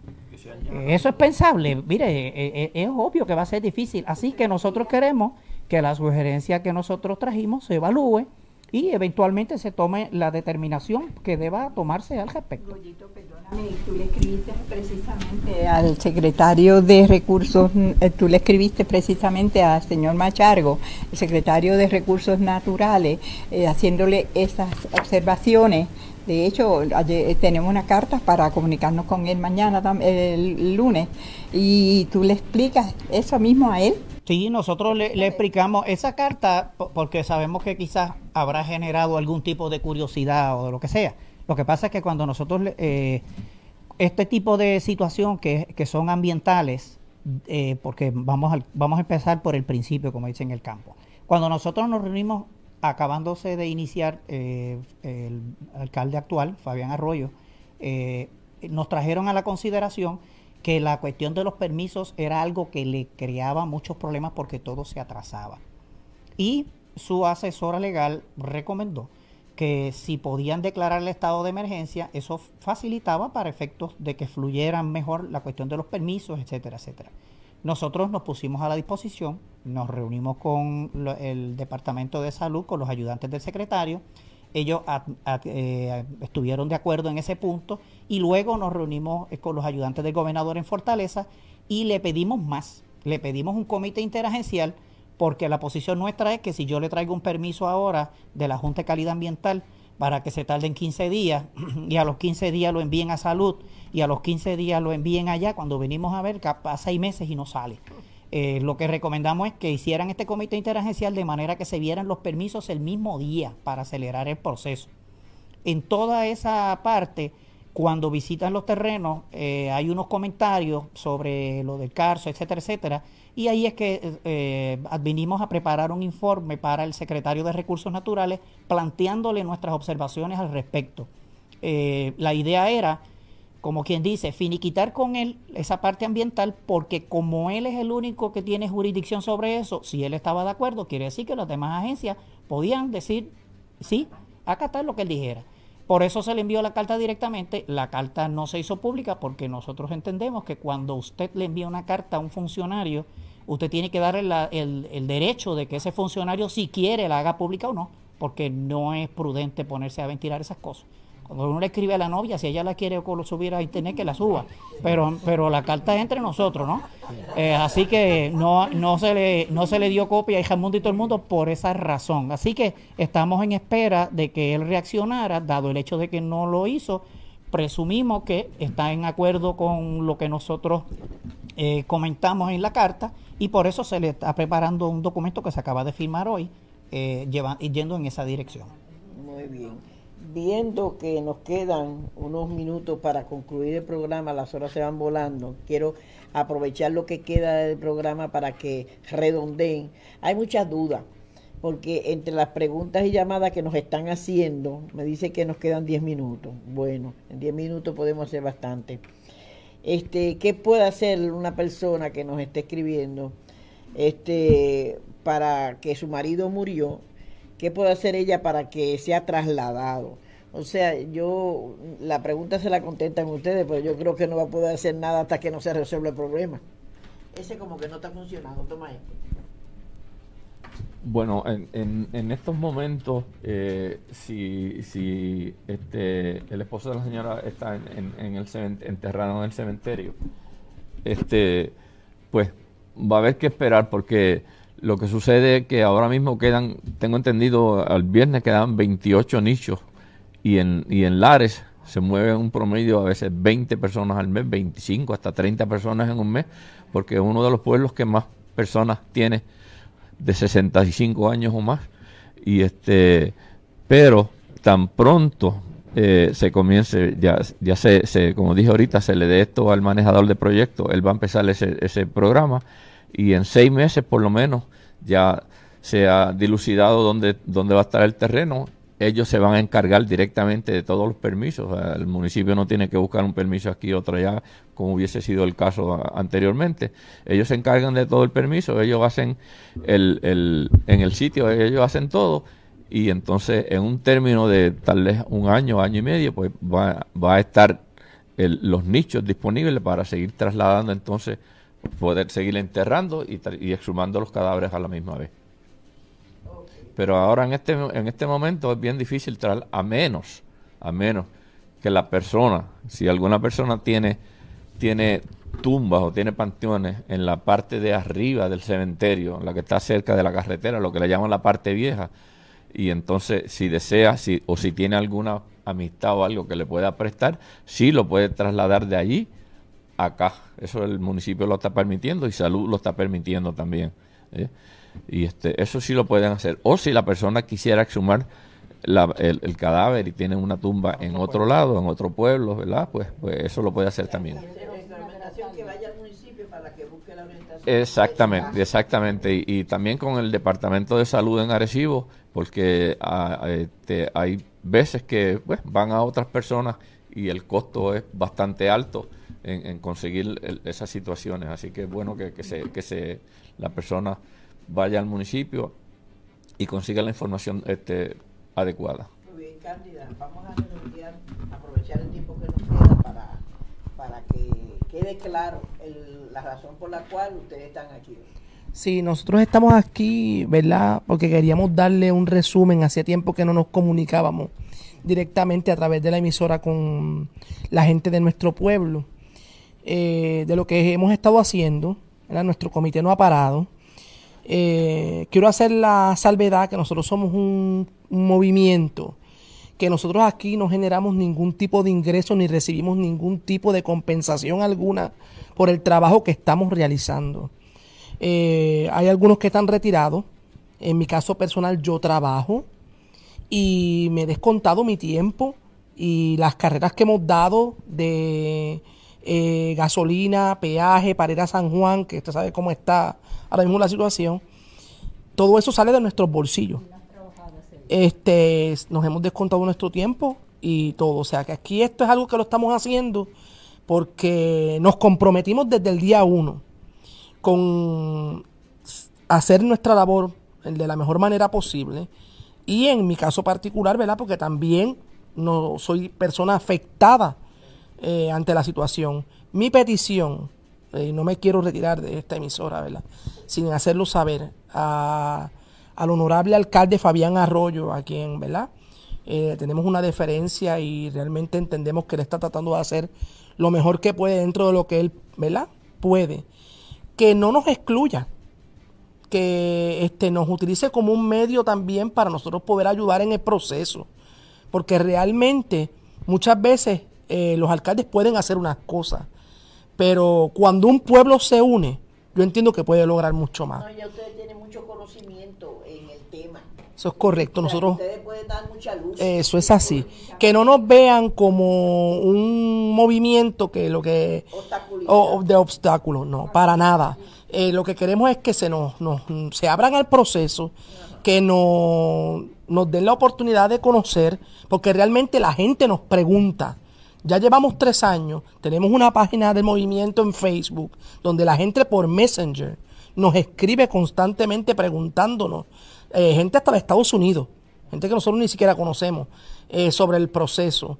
Y realmente, ¿sabes? Le pedimos que por favor que nos dejen saber para nosotros poder orientar a la gente y este o sea, como le digo, no, realmente no estamos aquí para hacer un obstáculo. Realmente estamos aquí para ayudar en el proceso. Si nos lo han pedido, si nos lo pidieron y, cumplimos con nuestro deber de, ¿verdad? de ir a Fortaleza, de ir a Salud, de, tocar las puertas como ciudadanos, como ciudadanos, para que esta situación, ¿verdad? Eh, se aligere y se trabaje para que ustedes tengan una idea, todavía esto está en trámite y trámite y trámite, a pesar de que se ha declarado una emergencia. Y se declaró desde la incumbencia de la autora gobernadora Wanda Vázquez. ¿Por qué todo se atrasa? ¿Por qué la burocracia pone todo más lento? Es la pregunta. ¿Cómo va a terminar lo de los terrenos? ¿Se van a conseguir? ¿No se van a conseguir? Eh, me parece que ya la gente reclama de alguna manera el que se le ponga el cascabel al gato porque ya ha pasado demasiado tiempo, ya se van a cumplir cuatro años de María. Y mientras tanto, los lareños no tienen dónde sepultar a sus seres queridos. que terminaron ocurriendo pendientes a la red informativa? La red le informa. Cuando regresemos, parece que no dieron abasto los oficiales de la Guardia Nacional para el recogido de gomas que ahora van a activar a otras brigadas. Hablamos de eso luego de la pausa. Regresamos en breve. La red le informa. Señores, regresamos a la red le informa. Somos el noticiero estelar de la red informativa de Puerto Rico. Gracias por compartir con nosotros. Bueno, hoy anunció el gobierno que va de alguna manera a aumentar el número de efectivos de la Guardia Nacional para el recogido de neumáticos, porque la experiencia este fin de semana fue precisamente que pues con los efectivos que tenían no daban abasto por la gran cantidad de neumáticos que hay en las diferentes gomeras de Puerto Rico.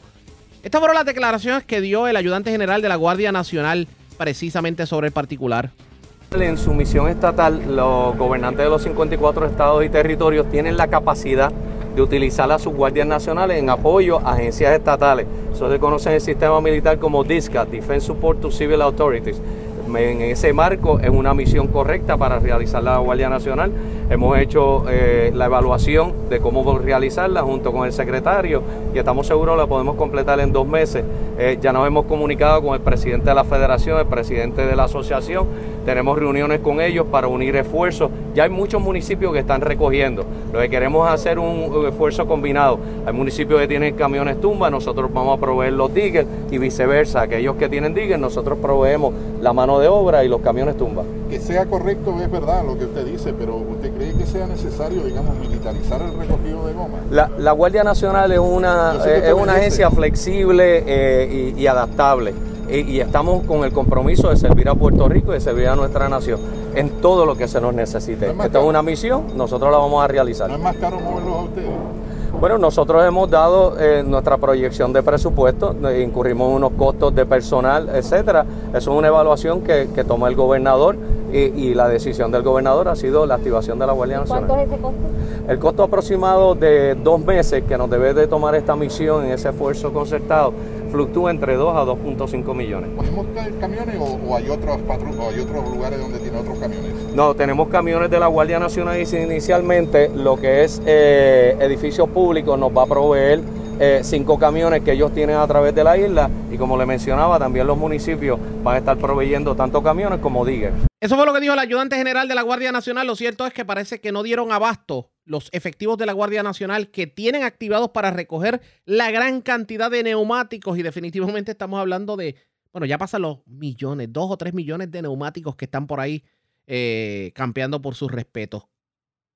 Aparentemente se va a activar a otra brigada. Vamos a ver si pues esto se puede subsanar y claro está que haya continuidad con el proceso de recogido de gomas. Eso está por verse pendientes a la red informativa. Cambiamos de tema porque este fin de semana FEMA anunció que aprobó 2.6 millones de dólares para trabajos de refuerzo de la represa de Patillas, fondos que van a sufragar la primera fase de diseño bajo el programa de mitigación de riesgo 404 para la reparación sísmica. Y este proyecto fue sometido por la Autoridad de Energía Eléctrica y la Oficina Central de Recuperación, Reconstrucción y Resiliencia. De hecho, también se dice que se, necesitarán de alguna manera 555 millones para los trabajos de construcción. O sea que estamos hablando de que es mucho dinero. Y por años el temor de la comunidad de que colapsara la represa era constante debido a que pues, la represa de Patillas está localizada sobre una falla geológica, pero no se descarta que un sismo provoque un derrumbe en la estructura y aunque la Autoridad de Energía Eléctrica, que es quien verdaderamente es propietaria del lago, aseguró que no existen fisuras ni grietas gigantescas, pues se va a tratar de fortalecer obviamente la represa. Y la administración municipal había logrado en marzo pasado una reunión en la que el personal de la Autoridad de Energía Eléctrica le explicó a la comunidad que no corrían riesgo. Claro está. Eh, ¿Qué va a ocurrir a partir de esto? Yo tengo en línea telefónica a la alcaldesa de Patillas, Maritza Sánchez Neris. Alcaldesa, buenas tardes, bienvenida a la red informativa. Saludos, Arriaga. Buenos días para ti y todos los amigos Radio Escucha. Y gracias por compartir con nosotros, alcaldesa. Eh, comenzamos con 2.6 millones de dólares, aunque esto pudiera ser una obra que cueste sobre 500 millones de dólares, pero por lo menos vemos un paso en la afirmativa tomando en consideración la preocupación de la ciudadanía con la represa de, patillas y lo que puede ser un movimiento eh, telúrico. ¿Qué me dice sobre el particular? Bueno, pues muy contenta, ¿verdad? Eh, y hemos visto el fruto de los esfuerzos que hemos eh, realizado desde el inicio, ¿verdad?, de nuestra administración. Eh, iniciamos con conversaciones con personal del embalse, con el ingeniero Bermúdez, con la ingeniera Solís. se reunieron con esta servidora para dejarnos el estatus y a su vez nosotros nos encaminamos buscando las alternativas. Sabíamos que el proceso estaba, ¿verdad?, siendo evaluado por el personal de FEMA eh, posteriormente tuvimos una reunión con el personal de FEMA, le, le, solicitamos, ¿verdad?, eh, de su apoyo y de su evaluación para que la consideración para que nuestro embalse pudiera recibir eh, lo necesario para poder la remodelación y actualizar lo que es el área de la represa. Finalmente fue aprobada inicialmente la primera etapa, 2.6 eh, millones de dólares para el diseño de la represa. Así es que estamos contentos por eso, solamente es el inicio, sabemos que posteriormente, en segunda etapa, tendríamos la aprobación mayor de los 500 millones, como está hasta el momento. Eso podría aumentar de acuerdo ¿verdad? a los estudios y al análisis inicial que se vaya eh, encaminado en el proceso. ¿Desde cuándo no se toca la represa de patillas en cuanto a infraestructura se refiere? Que usted tenga conocimiento. Bueno, esa información detallada con fecha no la tengo, pero hace mucho tiempo. Eh, esta servidora había hecho un esfuerzo inicial con personal de la, del área de la represa. Eh, tenemos eh, programado por eh, la limpieza en la área, en los alrededores. distintas situaciones no hemos podido completar la misma, pero lo tenemos en agenda. No pese al tiempo, lo importante es que ya por lo menos tenemos esta aprobación inicial y que ya vamos encaminados a dar inicio y una vez concluir el temor, nosotros anteriormente también nos habíamos reunido con, con parte de los ciudadanos, ¿verdad?, que podrían ser afectados en caso de una emergencia mayor. Tuvimos la oportunidad de visitar la represa, el personal del área de riego nos recibió, orientó a estas personas para, para darle el estatus actual, para darle un poco de tranquilidad, pero qué mejor noticia que recibir que vamos a eh, vamos a estar verdad se va a estar recibiendo ese ese dinero, esa, esa ayuda para nosotros poder completar el área del embalse, el personal del área de riego se pueda completar eh, lo necesario para darle mayor tranquilidad a nuestra ciudadanía. Enhorabuena, definitivamente. Claro, cuando hablamos de la represa de Patillas, no solo hablamos de energía eléctrica, que es la propietaria, sino también tenemos que hablar de acueductos, porque de ahí se saca el agua para eh, eh, suplir a muchas comunidades. Eh, ¿cómo, ha visto, ¿Cómo ha visto la situación reciente con el agua que se extrae del lago de Patilla? Bueno, sabe que de hace algunos meses atrás eh, se enfrentaron unas dificultades con el área en el área de lo de la de la filtración y las bombas y todo lo demás. El personal muy comprometido ha estado atendiendo el asunto. Sabemos que el embalse de Patillas le provee el preciado líquido, el agua tan importante, no tan solo a los residentes de Patillas, eh, eh, Arroyo Guayama Salinas hasta Santa Isabel, así es que es de gran importancia el embalse, ellos han estado atendiendo la situación, buscando el área de mejorar, así que nos seríamos de, de cierta manera todos eh, vamos a beneficiarnos, no tan solo el área del embalse, como dice, sino también el área el área de, de acueducto también sería beneficiada. Quiero aprovechar que la tengo en línea telefónica porque obviamente este fin de semana fue el primer fin de semana luego de que se flexibilizara la orden ejecutiva porque como tal la orden nueva ejecutiva con la flexibilización entró en vigor el pasado lunes. ¿Cómo estuvo este fin de semana en cuanto a los negocios en patillas, las costas y cómo se trabajó por parte del municipio? Eh, hace algunas semanas, eh, ¿verdad? A pesar de las restricciones y todo lo demás, nuestra nuestra zona siempre ha sido muy concurrida por visitantes, ¿verdad? De, de otras áreas que siempre le gusta visitar el pueblo de Patillas. Estos últimos fines de semana han estado muy concurridos. El plan de trabajo a nivel municipal han estado en coordinación con la policía. El pasado fin de semana feriado, 4 de julio, excelente colaboración entre ¿verdad? ambas ramas, tanto la municipal como la estatal. Se llevó a cabo un trabajo efectivo sin ninguna situación mayor. Así es que agradecida por todos, ¿verdad? Por la colaboración y de la ciudadanía, porque no hemos tenido ninguna situación mayor. Enhorabuena, definitivamente. Alcaldesa, gracias por haber compartido con nosotros. Buenas tardes. Gracias a ustedes también por la oportunidad. Ah, igual a usted y a los suyos, la alcaldesa de Patillas, Maritza Sánchez Neris, obviamente reacciona a la eh, aprobación por parte de FEMA de fondos para eh, reforzar la represa de Patillas. Vamos, ya que estamos hablando de eventos de la naturaleza que pudieran afectar, ya hablamos de temblores, pero hay que hablar de huracanes. Y dice el titular de emergencias médicas que precisamente hay mucho que aprender tras lo que fue el paso del huracán María hace cuatro años, de cómo se deben trabajar las emergencias en medio de situaciones de la naturaleza. Está yendo día a día, ¿verdad? Con, buscando qué cosas se ocurrieron en María para que no se vuelvan a repetir, ¿verdad? Porque si, si algo nos dejó María es la experiencia de poder aprender que eh, tenemos eh, muchas cosas que coger, entre ellos la parte de comunicación y la parte de, de, poder integrar todos los municipios en, una sola entidad y poder dar el servicio en, la, en el momento donde se requieran, ¿verdad? Eh, nosotros hemos dado a la tarea en este momento de, ir eh, municipio por municipio, ¿verdad? A través de, por lo menos yo lo hago a través de la agencia con mis supervisores regionales, de verificar las facilidades que deben ser contadas como refugio. Y hemos encontrado que hay facilidades que aún le falta, ¿verdad? El, poder eh, afinar ciertas cosas como de la planta eléctrica y los servicios de cinterna de agua para poder ser autosuficiente y, en eso estamos trabajando, identificarlo ya y ya se, está coordinando para trabajarlo y para ya para las próximas semanas estén completados, ¿verdad?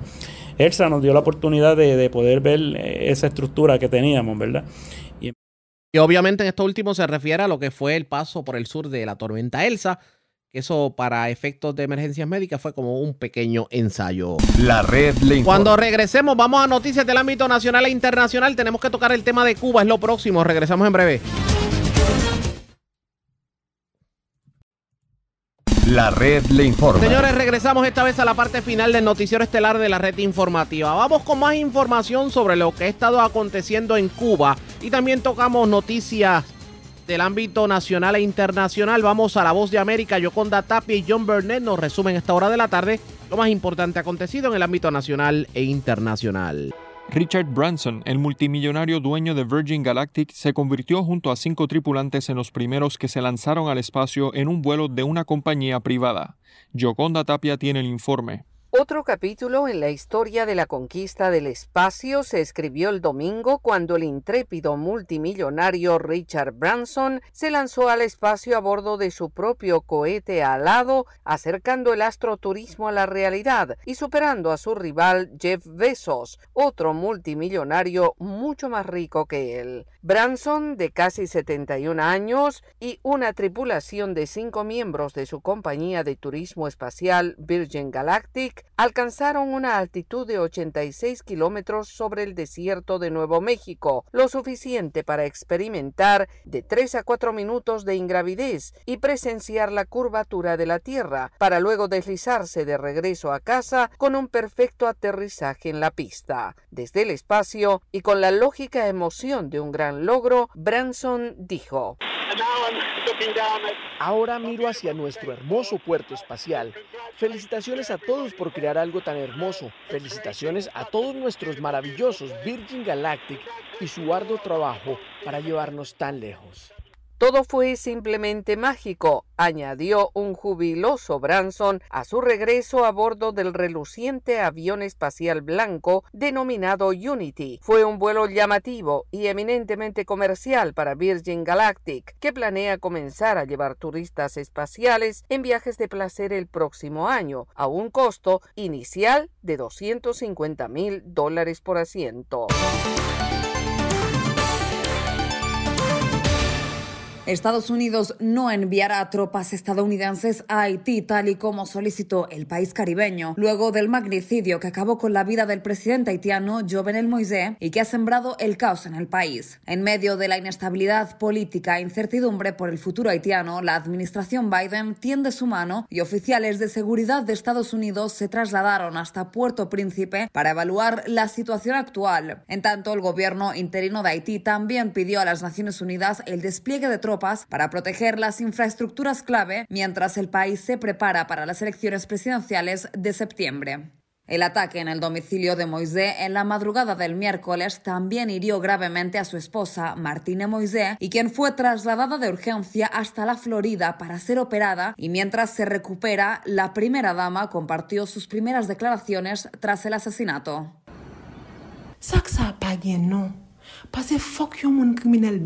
Hay que ser un criminal notorio sin agallas para asesinar impunemente a un presidente como Jovenel Moisés, sin darle la oportunidad de hablar. Sabían contra quién estaba luchando el presidente. Estas personas contrataron mercenarios para asesinar al presidente y su familia debido a los proyectos de carreteras, electricidad, suministro de agua potable, organización del referéndum y elecciones para la abolición definitiva de las transiciones políticas. Martínez aseguró que el objetivo de este magnicidio era acabar con el sueño de su fallecido esposo, su visión y su ideología. Judith Martín Rodríguez, Voz de América. Miles de cubanos se manifestaron en las calles de La Habana, Cuba y otras ciudades de la isla para protestar por el desabastecimiento, los precios elevados de los alimentos y los cortes de luz en medio de la crisis sanitaria causada por el coronavirus y lo que consideran la falta de respuesta de las autoridades. Se trata de las protestas más numerosas en décadas contra el gobierno cubano. El gobernante de Cuba, Manuel Díaz Cancel, compareció en televisión nacional para convocar a los revolucionarios y comunistas a salir a las calles donde quiera que se den las manifestaciones. Y por eso también aquí estamos convocando a todos los revolucionarios del país, a todos los comunistas, a que salgan a las calles en cualquiera de los lugares donde se vayan a producir estas provocaciones. Una de las reacciones desde Estados Unidos vino de parte del senador republicano por la Florida, Marco Rubio, cubano-americano, quien a través de un video publicado en su perfil de la red social Twitter envió un mensaje a la desplegada policía cubana. Y le digo ahora claramente a esos militares y a esos policías, ya no estamos viviendo hace 20 o 30 años donde las personas no conocían quién era quién. Ya hoy en día, en esta nueva era, se conoce quién es quién por nombre y por apellido. A la misma vez, unas 300 personas afines al gobierno llegaron a la zona de Centro Habana gritando consignas a favor del fallecido presidente Fidel Castro y la revolución cubana.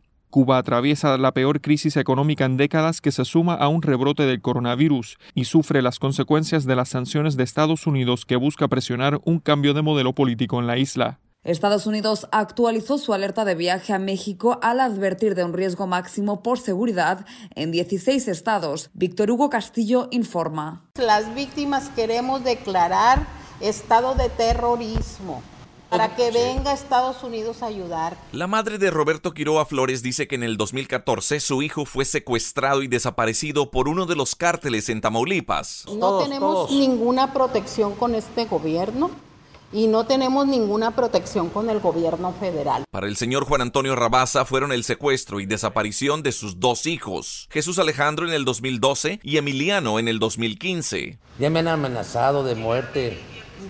Sí. De todo me han amenazado a mí. Por el nivel de riesgo de la inseguridad es que el Departamento de Estado de los Estados Unidos emitió una alerta de viaje para México. En Nuevo Laredo, más de 19, no, más de 57 personas han sido desaparecidas en un tramo carretero, entre ellas tres ciudadanos norteamericanos. El gobierno de Estados Unidos está en todo su derecho. 58 familias de defender a sus, a sus ciudadanos. El gobierno estadounidense recomienda a los ciudadanos americanos no viajar a los estados de Colima, Guerrero, Michoacán, Sinaloa y Tamaulipas y sugieren reconsiderar el viaje a otros 11 estados más, porque los delitos violentos como homicidio, secuestro, robo de vehículos y asaltos son comunes y están generalizados en México. Los habitantes de esta frontera, en un 80% viven con miedo de que les pase algo. Es terrible ese nivel. ¿Por qué? Porque no te permite estar bien, no tienes un bienestar familiar. La alerta de viaje para México no solo es debido a la COVID-19, sino también por la inseguridad. Víctor Castillo, Voz de América, Reynosa, México. En Latinoamérica no se logra un acuerdo para aumentar la oferta del crudo y el precio disparado del petróleo lo asume el consumidor en plena pandemia, informa Jaime Moreno de La Voz de América. El mundo se está reactivando y demandando más petróleo, pero la Organización de Países Exportadores de Petróleo, OPEP, no logró en su reunión más reciente un acuerdo para aumentar la oferta de crudo.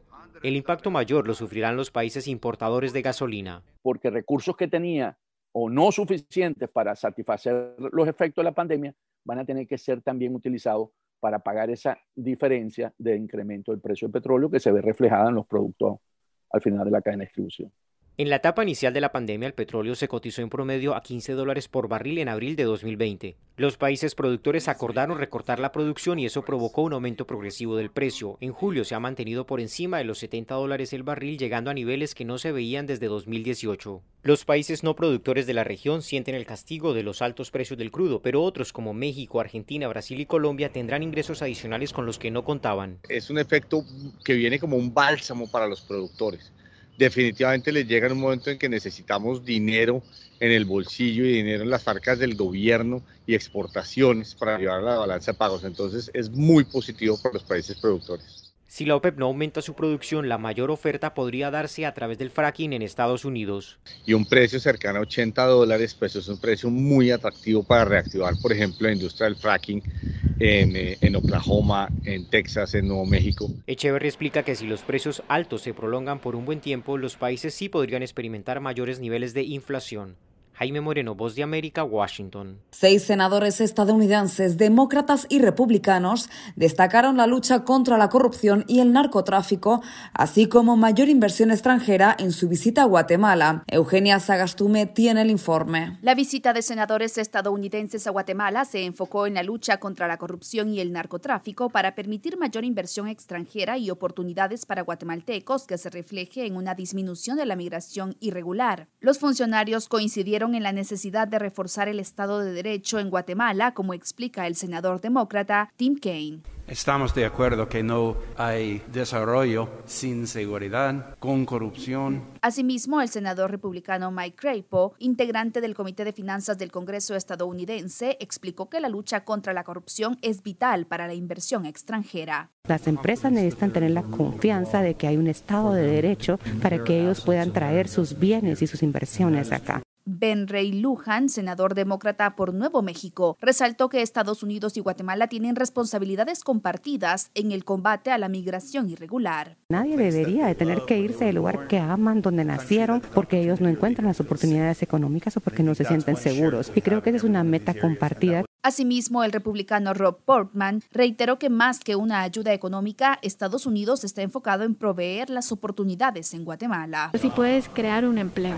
establecer un empleo al permitir la exportación de algunos de los productos agrícolas, eso sería mejor a largo plazo para el país. El tema de la ampliación de visas temporales H2B para trabajadores no agrícolas también fue abordado por los senadores que visitaron por primera vez la nación centroamericana. Eugenia Sagastume, Voz de América, Guatemala. El sector industrial venezolano expresa preocupación ante las dificultades que enfrentan para garantizar la producción en el país. Carolina Alcalde tiene los detalles. En general, la percepción de los miembros del sector industrial sobre la situación en Venezuela es negativa, lo que perjudica las inversiones necesarias para lograr una recuperación económica. Pero a pesar del complejo panorama, se muestran dispuestos a continuar trabajando y produciendo en el país. De acuerdo a la encuesta cualitativa de coyuntura industrial del primer trimestre de 2021, aunque registran una ligera mejoría con relación al trimestre anterior, las inversiones continúan disminuyendo. Adam Celis, presidente de Conindustria, subraya que un 71% de las pequeñas empresas han bajado sus inversiones y además agrega que solo un 23% de las empresas encuestadas afirman haber experimentado un aumento en su producción. Es ese pequeño industrial que tiene un pequeño taller, que tiene una pequeña estructura industrial, es al que más le cuesta, es al que más le pega, porque es el que tiene menos posibilidades y, y es donde está la mayor cantidad de empleo. Celis insistió en que uno de los elementos que permitirá aumentar la producción es un sistema de vacunación masiva contra el COVID-19 y cuestionó que el gobierno haya descartado el plan de vacunación presentado por el sector privado para inmunizar a sus trabajadores y familiares. Que se pudieran vacunar